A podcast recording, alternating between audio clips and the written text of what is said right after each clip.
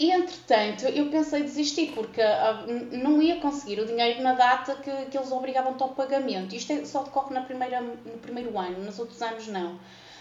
Então o que é que aconteceu? O meu grupo de amigos dos corredores juntaram esse dinheiro e pagaram-me essa parte da propina para eu. Fogo! Sentido da vida, uma mente retorcida. Eu vou conseguir sim ou não.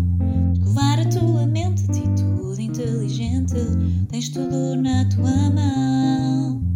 Sempre a divagar, onde é que eu vou parar?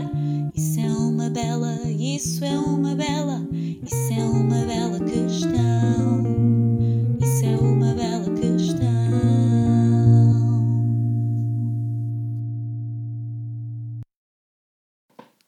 Olá, olá, bem-vindos a mais um episódio do podcast Bela Questão. O tema de hoje é Nunca é tarde demais para perseguir um sonho. E para falarmos deste tema, temos uma convidada cuja história de vida é a prova viva de que realmente nunca é tarde demais para perseguir um sonho. Estou a falar da Ângela Carvalho.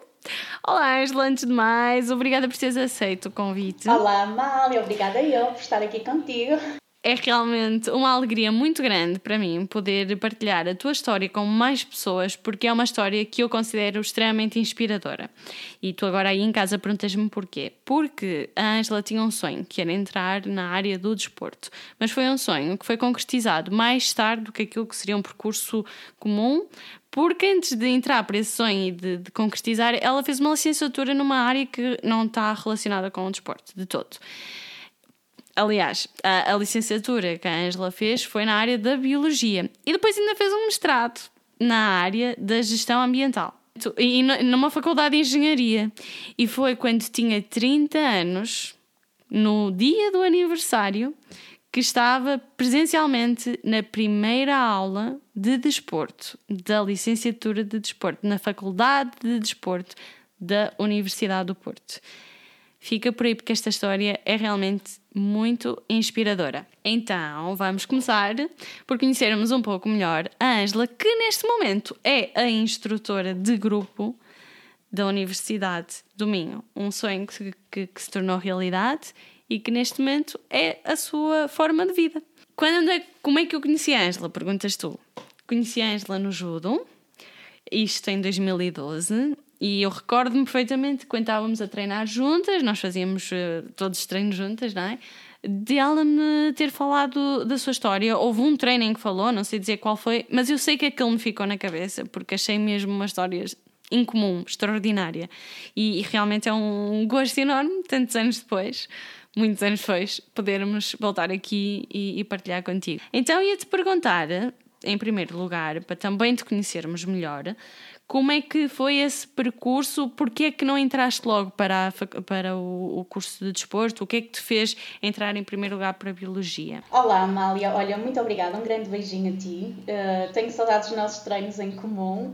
E hoje estou muito contente por partilhar a minha história, um bocadinho da minha história, porque a maioria das pessoas não me conhecem.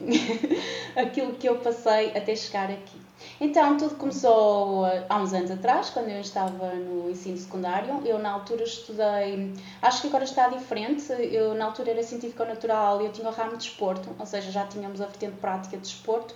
Já era uma preparação para um curso de desporto, para quem queria seguir desporto, efetivamente, eh, ensino de educação física, porque era assim eh, pré-Bolonha. O meu pai, infelizmente, faleceu quando eu estava no 12 ano, em vésperas de exames. Então, na altura, aquilo abalou-me muito e eu acabei por estar dois anos sem estudar, estive a trabalhar, foi um período de introspecção e foi um período muito difícil para mim. Uh, até que eu resolvi que se calhar tinha mesmo de, pelo menos, terminar o 12 ano. Então, foi terminar o 12 ano, arranjei um part-time Durante esse percurso, eu concorri ao ensino superior. Eh, eu já estava um bocadinho desmotivada, não pela prática desportiva, porque eu sempre pratiquei desporto, mas uh, para seguir o ramo de desporto, não sei, uh, fiquei tão abalada na altura que depois eu não segui e também não tinha ninguém a motivar-me para ir. mas pronto, então concorri para a Universidade de Minho. Todos os cursos que eu concorri foi na Universidade de Minho e eu entrei na quarta opção, em ensino de Biologia e Geologia. Chorei, babo e ranho Mas lá fui eu e adorei o curso. Acabei por não trocar de curso e uh, gostei muito, fiz imensos amigos. Uh, claro que eu retomei as práticas desportivas no, no pavilhão da Universidade do Minho. Era aluna assídua nas aulas de grupo, porque eu sempre gostei de praticar desporto. E na altura, quando acabei a licenciatura, eu estava num projeto de biologia, mas não, acabei por. achei que não era mesmo de todo para mim. Também trabalhei em algum, num projeto de geologia, também, mas achei que não era nada para mim. Até que resolvi fazer um mestrado em gestão ambiental. É um mestrado muito abrangente, da área de ambiente, saúde, higiene e segurança no trabalho. E hum, eu achava mesmo, na altura, que iria encontrar trabalho fácil.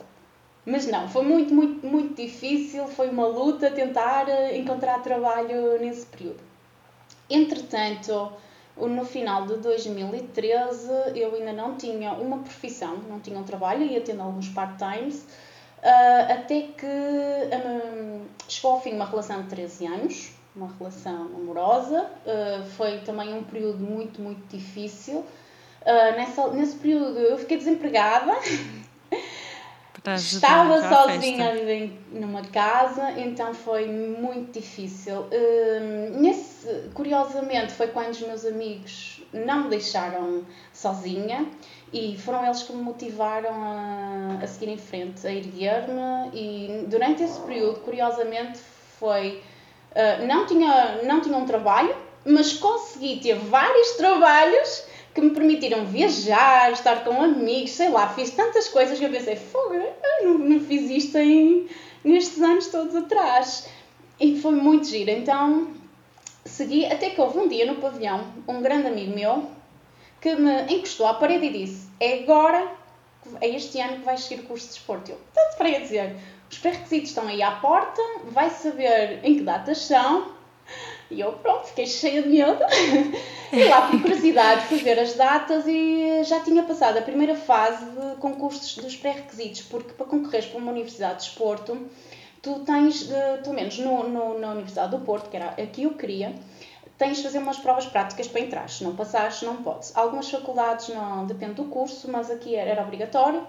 Já tinha passado a primeira fase, só que eu poderia fazer um requerimento lá ao diretor da universidade e eu uh, tenho muitos amigos no pavilhão que me ajudaram a fazer, a escrever essa carta e curiosamente eu enviei o e-mail e nesse dia, passado 5 minutos, ligaram-me da Secretaria da Faculdade de Desporto Olha, Ângela, o senhor, o, eu vou enviar isto agora ao diretor, ele por acaso está cá, daqui a 15 minutos já lhe dou resposta. E eu, fui, isto é muito rápido.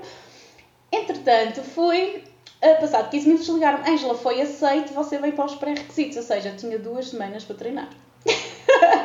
para os mil metros, para a natação, para.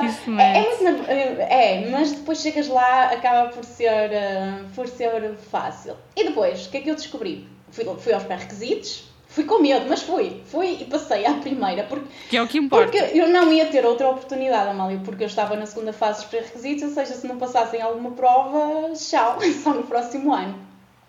Entretanto, depois, quando era o concurso oficial, eu só poderia concorrer por um concurso. Porque, como eu só tinha, já tinha um curso superior, eu só poderia concorrer pelo concurso de acesso a quem já tinha um ensino superior.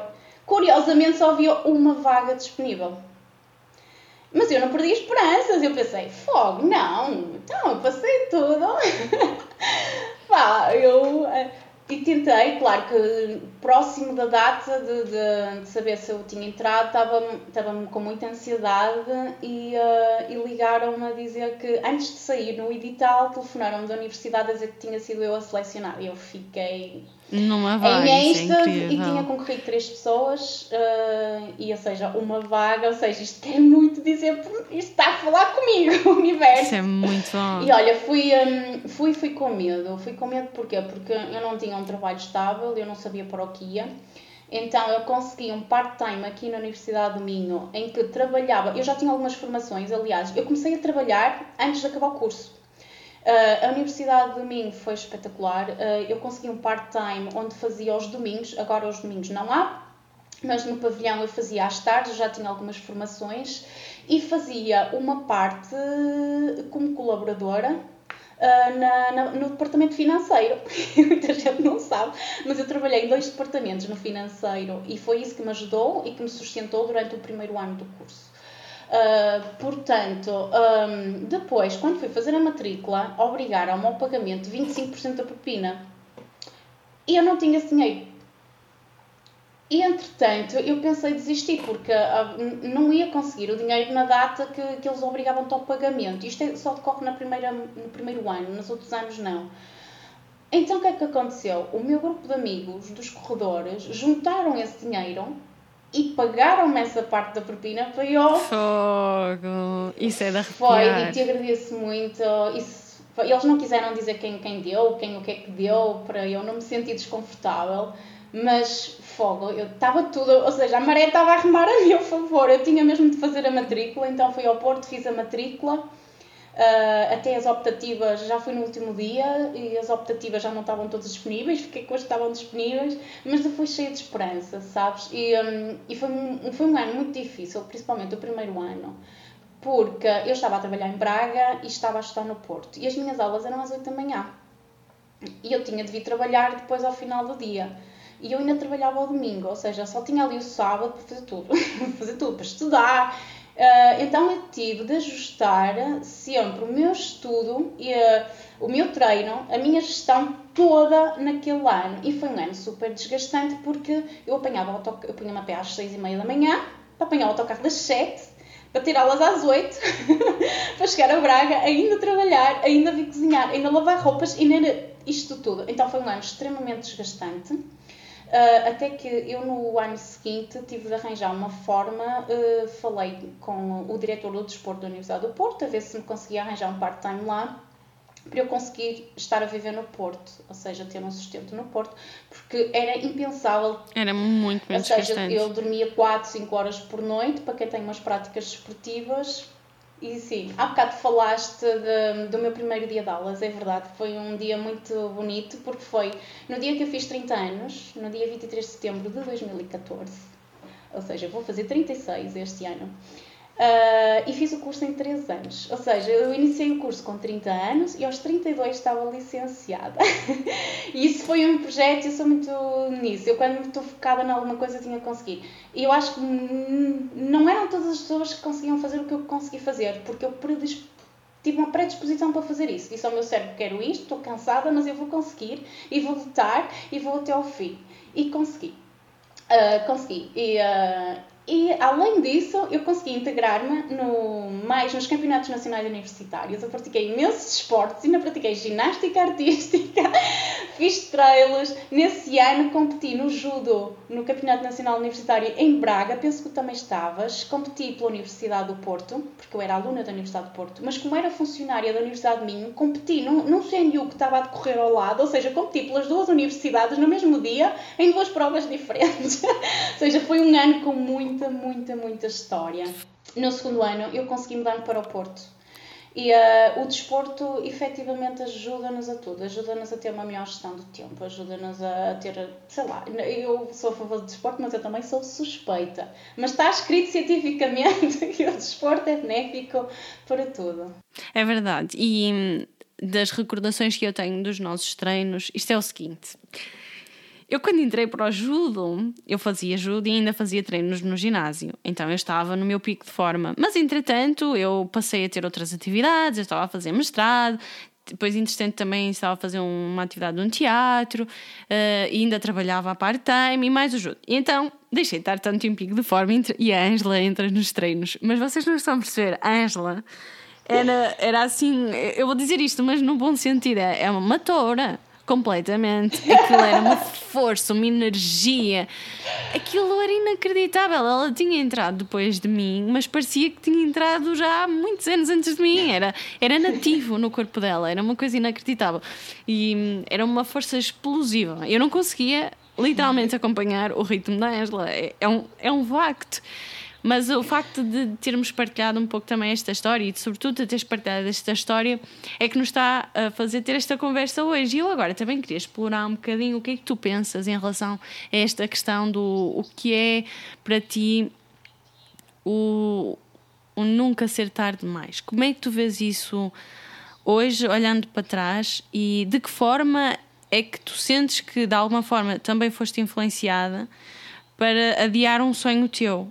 Olha, Amália, eu acho que nunca é tarde para nada e o, o facto de eu ter mudado de vida aos 30 anos vem-me ensinar isso. Uh, e eu, eu vejo algumas colegas minhas que também me veem como referência, como tu me dizes, obrigada, e, um, mas não têm, ou não têm coragem, ou pelo facto de já terem filhos e têm outras responsabilidades, como eu não tenho filhos também, isso facilita, porque se eu tivesse seria muito, muito mais difícil. Uh, mas eu, nós não devemos perder a esperança e de, de, lutar, porque também se nós estivermos parados também não vamos conseguir. Em primeiro lugar, temos de querer.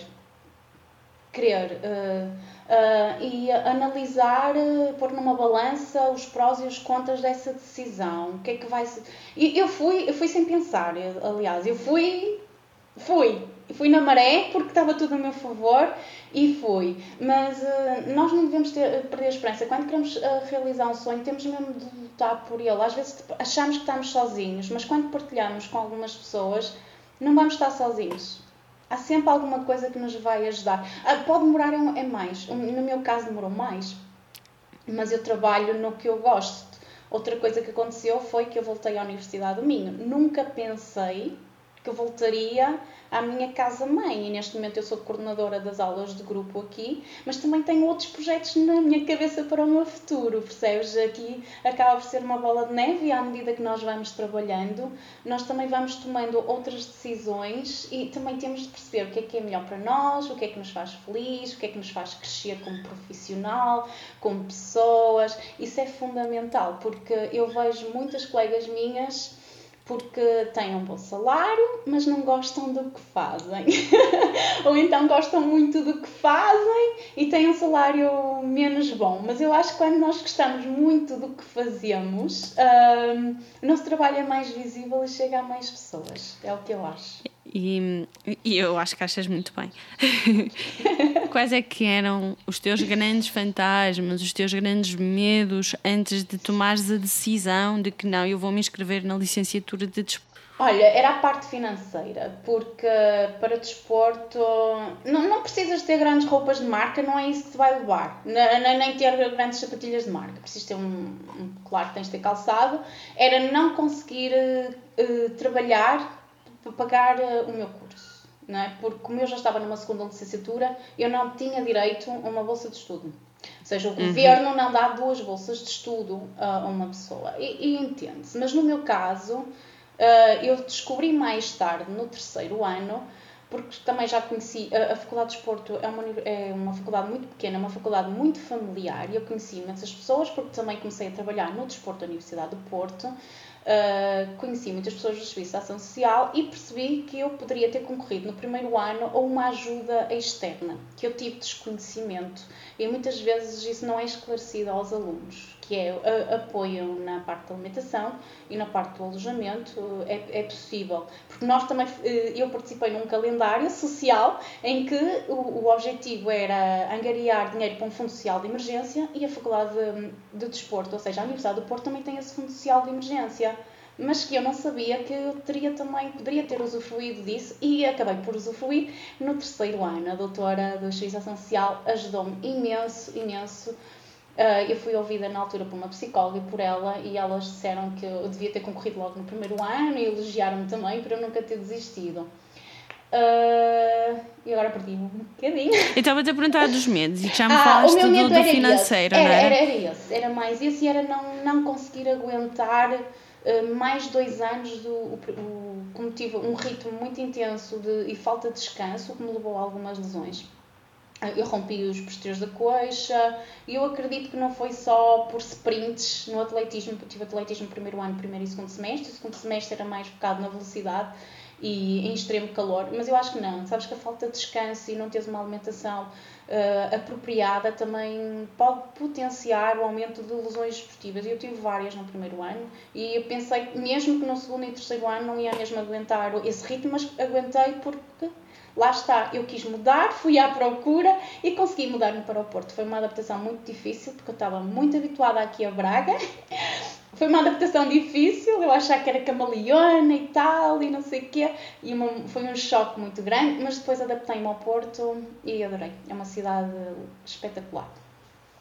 Por isso, o meu grande, o meu grande fantasma era esses dois, a parte financeira e não aguentar o ritmo de estudar e trabalhar e, e querer fazer tudo à primeira. E tenho uma questão que eu acho que é um bocado difícil para te fazer, mas eu acho que é importante porque, infelizmente, acho que há pessoas que têm uma história de perda parecida com a tua. Como é que tu de alguma forma utilizaste a tua história de perda e de sofrimento do teu pai para também conseguires ir buscar força uhum. a, a, essa aprendizagem e a essa confrontação com uma realidade que ninguém deseja? Olha, o meu pai, uh, eu, eu tatuei uma frase nas costas uh, alguns anos depois, uh, está em inglês e diz: O que não mata torna mais forte. E o meu pai sempre me apoiou em tudo, porque eu também era aquela menina que se portava sempre bem, sabes, e tirava boas notas. Eu acho que pronto, nunca desiludi o meu pai e, e sinto-me feliz por isso. E também sempre pratiquei muitas atividades esportivas. Eu comecei no balé, na dança, futsal, ainda fiz parte de um grupo de teatro, ainda participei em atividades da escola. Eu sempre participei imensas coisas, ou seja, se tinha tempo livre ia arranjar coisas para fazer. E o meu pai sempre, sempre me motivou e sempre esteve presente nas reuniões de grupo. Não era a minha mãe que ia, era o meu pai. Por isso, o meu pai esteve sempre muito presente na minha vida e, claro, a perda dele um, chocou-me muito. Este processo de luta, eu agora faço, hoje em dia consigo falar facilmente da perda dele, mas durante anos eu não conseguia falar, começava logo a chorar. E, e, eu tatuei esta frase porque o que não me mata torna mais forte está associado a ele e penso muitas vezes nele eh, na força que ele me dava, e porque o meu pai era GNR, foi nadador Salvador, por isso eu sempre o vi como um guerreiro. Fogo, e, portanto, uma grande referência. Ele, ele é e será sempre uma grande referência para mim. Percebes? Inacreditável. E nós ainda não dissemos, mas eu acho que é um detalhe extraordinário porque a Ângela é a irmã do meio de sete irmãos. Sim. Sim, Tens sim, sim. seis irmãos. Tenho três irmãos mais velhos, três mais novos, eu sou a do meio e fui a única que segui a vida, o estudo universitário, as minhas irmãs não quiseram. e acabei por tirar duas licenciaturas e um mestrado. Não sei se termina por aqui, mas para já sim. Voltando aqui então ao nosso tópico central, se tu tivesses que dar um conselho a alguém em relação à perseguição do sonho, qual seria esse conselho? Ah, vai em frente, não olhes atrás. Se queres, foca-te no que tu queres. Uh, coloca objetivos, uh, não tenhas medo. Se tiveres medo, vai com medo na mesma, porque vais conseguir alcançá-lo. Pode demorar mais, pode demorar menos, depende do caminho, depende daquilo que, dos obstáculos que nos aparecerem. E o meu eu achava que ia ser muito mais demorado e três anos passaram a voar. Mesmo. Tu tiveste, Tu tiveste alguma situação na tua vida em que tiveste pessoas que te disseram que não ias conseguir e que, que te apontaram um dedo e que te julgaram? E que se sim, de que sim. forma é que tu lidaste com isso? Olha, sim. Uh, sim. Tive uma pessoa na minha vida que teve comigo muitos anos e uh, eu tive mu tinha muitos complexos do meu corpo por causa dele, porque ele sempre associou um corpo musculado à parte masculina e isso influenciou-me negativamente durante muitos anos. Uh, essa pessoa esteve comigo e sabia que eu era apaixonada por desporto e nunca me motivou, nunca me disse não, mas uh, nunca me motivou de forma positiva uh, e sempre que eu praticava atividades esportivas ele tentava não estar presente porque acho que sempre o, o incomodou. E foi só depois desse período que eu realmente persegui o meu, o meu sonho. Tenho mais uma pergunta difícil para te fazer. Chuta. Terá sido isso uma relação abusiva de, por parte dessa pessoa? Bem, é, é difícil, Amália, de responder a isso, porque assim, abusos físicos nunca tive, mas se, se, se fizermos uma análise mais profunda, sim. Psicologicamente? Uh, sim, porque fiquei afetada durante muitos anos, não só com os complexos do corpo que não tinha motivos para os ter, isso também me ajudou muito uh, estes últimos anos a perceber que, que não somos muitas vezes aquilo que nos dizem que, que somos, estamos muito fechados, uh, não, nem sequer não, não abrimos os olhos para o que as outras pessoas nos estão a dizer, porque estamos tão focados e achamos que aquilo já é normal que pomos isso na nossa cabeça e é isso. Ai, abdominais na barriga é feio mostrar. Não, uma camisola mais. Não posso, tenho de usar um biquíni mais a tapar tudo, porque ai, não posso mostrar mais a perna. Uh, durante muitos anos foi isso e, uh, e pronto, hoje em dia não tenho. Uh, felizmente consegui superar isso e, uh, e não tenho motivos para, para esses complexos todos isso era tudo mentiras na minha cabeça. Sabes que eu acho que isto é um tema extraordinário, que nós acabamos por vir aqui falar dele sem ele até estar à espera, mas que, que eu acho muito, muito importante reforçar esta mensagem que tu estavas a dizer, que é os complexos que são criados muitas vezes por eh, imposição de uma percepção de outras pessoas na nossa cabeça e que nós temos que ter a capacidade de filtrar e, e, e de conseguir criticamente perceber que aquilo é só a percepção daquela pessoa. e tu teres dito a questão do corpo feminino ser musculado ainda ser alvo de, de alguns complexos, é importante. Eu acho que é um tema interessante que daria outros temas certamente, mas acho que é uma mensagem importante que estás a passar aqui. E aproveito, a propósito disso, de dizer que a Ângela esteve num projeto que há bocado referiu num calendário social e eu, eu tive o privilégio de ter assistido às primeiras sessões fotográficas desse calendário, que foi com o nosso treinador de judo, o nosso Nuno Gonçalves que hum, é um fotógrafo profissional incrível, mas incrível, sobretudo na área de, de desporto. Conceito toda a gente a ver o trabalho que ele faz. Aliás, ele faz trabalho internacional para, para a área do desporto. E ele decidiu ousadamente convidar atletas universitários da Universidade do Minho para fazerem um calendário cujos fundos revertiam para o tal fundo de emergência que vocês já viram que é essencial. Há pessoas que precisam daquilo para poderem ter a oportunidade de conquistar os seus sonhos. E nesse calendário, a Angela está lá, foi das primeiras, se não a primeira a ser fotografada. E vocês vão ver, isto, isto é um facto, a beleza de um corpo feminino musculado. Obrigada, é verdade. Foi um projeto magnífico pelo, pelo nosso querido Nuno Gonçalves. Eu Entrei em quatro das cinco edições, uh, entrei também na deste ano. Vocês também, ainda está disponível se vocês quiserem comprar o calendário. Olha, eu vou deixar o link nas notas. Sim, podem pesquisar uh, e vale a pena ver o trabalho fabuloso que ele, que ele fez. Uh, a primeira edição é só com os, com os atletas de judo, mas a segunda, a segunda, terceira, quarta, quinta edição já, já tem outro, outros temas. Mas acho que vale a pena irem pesquisar um pouquinho. É um projeto inédito e é um projeto ousado no sentido em que requer muita coragem da parte das pessoas que se deixaram fotografar. E, e a beleza das fotografias e o profissionalismo do trabalho uh, foi reconhecido a nível nacional pelos média e internacional. E foi aquilo que correu tudo que era notícias. e é um trabalho de louvar e que já vai na quinta edição. Portanto, vou deixar o link para quem quiser comprar o, o calendário e, e contribuir para este fundo tão importante para a concretização de sonhos. E agora que estamos aqui a apontar então uh, para o final da nossa entrevista, eu gostava que hum, fizesses um sumário daquilo que tu achas que são, por um lado, os principais receios que aparecem em, em, sonhos que não têm a ver com o desporto, não é? Mas da tua experiência de vida, quais é que, são, que achas que são os principais momentos que podem bloquear-nos e também quais são as principais ferramentas que tu utilizas no teu dia a dia? Podem ser livros, podem ser motes, podem ser slogans, podem ser práticas e exercícios que tu também achas que são úteis para ajudar a desbloquear esses medos que travam a perseguição do sonho. Bem, eh, pode haver muitos medos, realmente. Alguns já falei, que é a parte financeira ou então a parte do desconhecido. Não do coronavírus, porque não é visível, mas uh, tu, tu não sabes mesmo se ao mudares completamente de ramo, se vais ter algum benefício também, ou seja, a nível financeiro. Eu acho que hoje em dia as pessoas pensam muito também no financeiro, não é? Porque querem ter alguma qualidade de vida.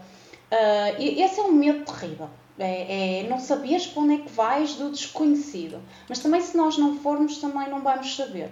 Pronto, esse é o primeiro. Uh, como é que eu faço para ultrapassar tudo isto? Eu tenho uma vida muito, muito, muito ativa, ou seja, muito preenchida. Eu dou muitíssimas aulas de grupo, ou seja, passo muito tempo a dedicar uh, os meus estudos e a minha profissão aos outros.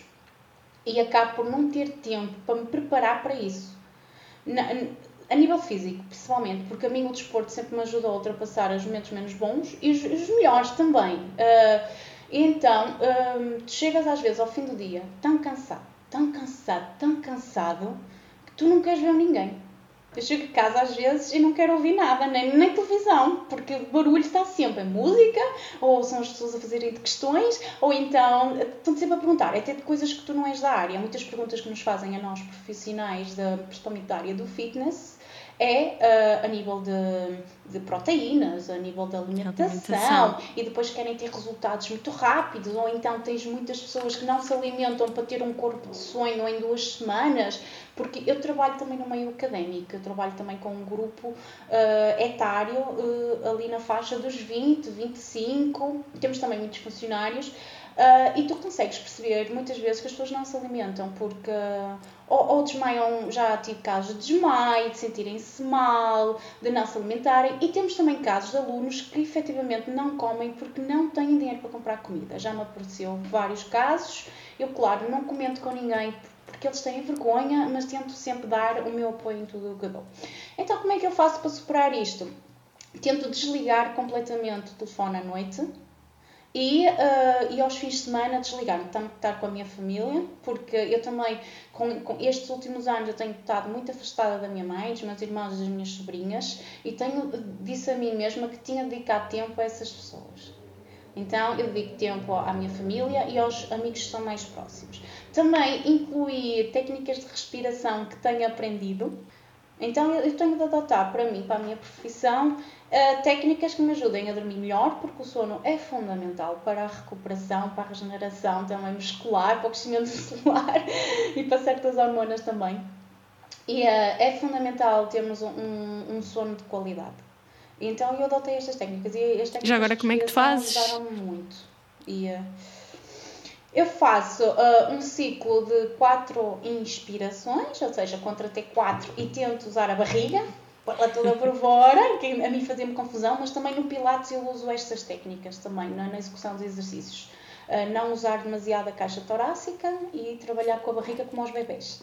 E depois, quando está no máximo, vou expulsando o ar uh, e a contagem okay, então até contas até 4 para inspirar 8 ciclos. e o ar vai para o, vai para o sim, abdômen, para a barriga, é. e depois?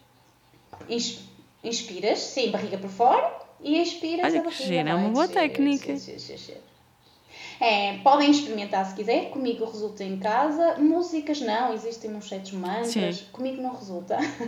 Mas esta, esta parte da respiração e de não usar o telemóvel, computador, televisão à noite, uh, tem-me ajudado muito, só a respiração. Também incluí prática de leitura. Eu não era uma pessoa que lia muito. Eu tive uma disciplina no, no curso de ensino de Biologia e Geologia que era História e Filosofia da Educação, que eu adorei. Uh, foi dada por uma professora que teve cancro da mama e, um, e ela era a favor da eutanásia, foi uma defensora nacional de eutanásia. E na altura eu conversava muito com ela porque ela tinha umas conversas que a mim assustou-me muito, sabes? Porque nós estamos. estamos uh, gostamos do nascimento, mas da morte ninguém gosta de falar. E ela falava com uma abertura, ela estava predisposta a morrer, se fosse possível. E ela acabou por falecer há pouco, poucos anos, um, dois anos, mas não foi de eutanásia, porque ela teve outra vez cancro da mama e depois acabou por falecer. E ela, na altura, eu tinha-lhe dito que não lia muito livros, não era uma pessoa adepta de livros, e ela disse: Mas ainda vais a tempo. E até lá, olha, eu neste momento até estou a ler dois. estou a ler dois. Estou a ler o processo. Ai, que giro, Franz Kafka. Kafka. E estou a ler Invocação ao Meu Corpo, de Virgílio Ferreira.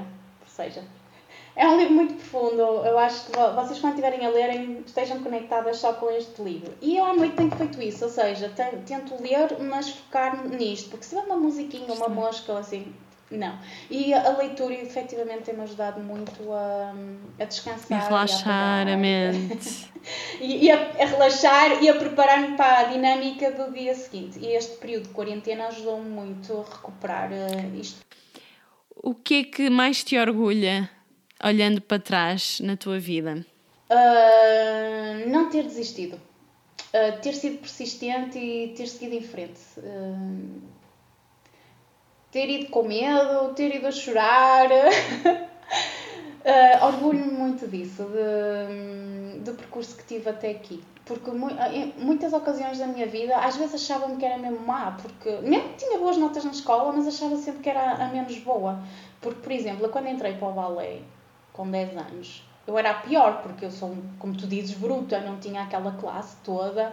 Uh, Atenção quando disse bruta, tens uma força explosiva. Então, aquilo, a professora estava sempre a chamar a atenção. Se ele sempre a chamar a atenção, eu achava sempre que era má, estás a perceber? E tu, não era má, mas às vezes é a forma como te dizem as coisas, tu ficas como, ou como tu entendes as coisas, pode-nos a dizer que somos mesmo isso. E pronto. E depois fui para a dança jazz, fui para a dança contemporânea, depois acabei por sair da dança, fui para o futsal e fui experimentando várias coisas. E uh, eu orgulho-me de ter passado por isto tudo, porque eu aprendi um bocadinho de tudo. Eu aprendi, olha, passei pelo teatro também, fiz teatro no oitavo e no nono ano e eu entrei com muita vergonha, porque nós no teatro, uma coisa é estarmos nos treinos, nos ensaios, e uma coisa é que depois tens um palco, escolher pessoas, o que é isto? E ajuda-nos também a focar, a estamos focados, as pessoas estão ali e a sermos nós próprios também. Depois, os desportos individuais e os desportos coletivos. Uh, aqui a partilha que tens. Mesmo, por exemplo, o atletismo que eu faço já há imensos anos, uh, aprendi a treinar, uh, comecei sozinha, mas depois aprendi mesmo que era o atletismo. E depois tu passares esses ensinamentos para outras pessoas, ah, é, é mesmo bom. é, é mesmo bom. E, Sim, porque é, são ciências do desporto. O curso chama Ciências do Desporto. Há ciência por trás, não é? Vocês, estão, vocês estudam a atividade. Sim, é um curso muito, muito. Nós temos muita teórica, temos muita prática e temos muita teórica. Muito, muito, muito. Aprendemos mesmo muito. Eu, eu falo por mim, aprendi imenso. Eu escolhi o ramo de treino, atletismo e tudo que tenho que aprendi de treino vou levar para a vida. E claro que não ficamos por aqui, nós temos de ser depois proativos e manter-nos sempre, e principalmente a, a, indústria do fitness. Eu nunca pensei que viesse parar a indústria do fitness, foi assim também. E neste momento sou coordenadora de aulas de grupo, dou imensas aulas de grupo, mas hum, também tenho outros objetivos. É, agora, muito rapidamente, quais são as aulas de grupo que tu lecionas? Olha, dou Pilates, uh, GAP, uh, cycling, uh, localizada, express gap, um, dou treino em suspensão, uh, dou fitbutt, que é um treino só para glúteo, dou fit cross, dou it. Jesus Cristo! E, e, nisto tudo uh, tem imensas formações um, certificadas e eu adoro e quero continuar por aí enquanto estiver aqui na, na, no ramo do fitness isso passa para este lado, a tua paixão, e voltando ao início, há um sonho, há uma paixão e houve um trabalho, um processo para atingir. Nada caiu no colo, houve foi muita força de vontade e muita garra. Última questão, que é a questão da assinatura do Bela Questão. Quem foi a pessoa que mudou a tua vida? Uau! Olha, se calhar. Eh, essa é uma bela questão, também tinha feito essa questão. Eh, uma vez que estamos a falar da minha mudança de vida aqui na, hum, associado à, à, área que eu estou a trabalhar agora, eu vou associar isso ao Francisco Pereira, que é meu colega e meu, meu coordenador. Porque foi ele, na altura, que me apanhou no corredor da Universidade de Minho e me pôs contra a parede e disse: Esta semana vais ter de fazer os pré-requisitos. Eu acho que se não fosse ele, se calhar eu não tinha feito isso. Por isso, se calhar, ele eh, foi uma das pessoas que ajudou a mudar a minha vida. Fica esta homenagem ao Francisco, que espero que ele ouça este episódio e que veja também os resultados dessa sua mensagem. Às vezes é importante dizermos as coisas e fico extremamente feliz que ele tenha feito, extremamente feliz por te ter conhecido e extremamente feliz por tu teres aceito o desafio de vires aqui ao Bela Questão quem quiser conhecer mais sobre o trabalho da Ângela, já agora, podem te acompanhar nas redes sociais, correto? Sim. Tens feito podem. até diretos, sobretudo agora na, na questão da pandemia, que temos que todos ser mais criativos e encontrar novas formas de exercer as nossas profissões. Neste caso, a Ângela tem feito até diretos de desporto. Sim. É para o canal da Universidade de Minho, não é? É, vou fazer já um, tenho feito na página oficial da Universidade do Minho, mas podem também consultar algumas aulas disponíveis online no Minho Sports, nos canais do YouTube, Facebook ou Instagram. E é tudo gratuito ou é preciso ter um login para entrar? É tudo gratuito. É incrível, portanto é não gratuito. percam, porque vão, vão sentir esta energia positiva de alguém que claramente é apaixonada por aquilo que faz. Obrigadíssima pelo. Obrigada, Amália, eu é que agradeço. Fico mesmo contente de partilharmos aqui a tua história. Uh, obrigada a ti por teres estado aí desse lado. Se tiveres alguma questão que gostasses de explorar, deixo sempre aqui as portas abertas e eu faço a ligação com a Ângela. E já sabem, vemo-nos, ou melhor, ouvimos-nos no próximo episódio. Até breve! Isso é uma bela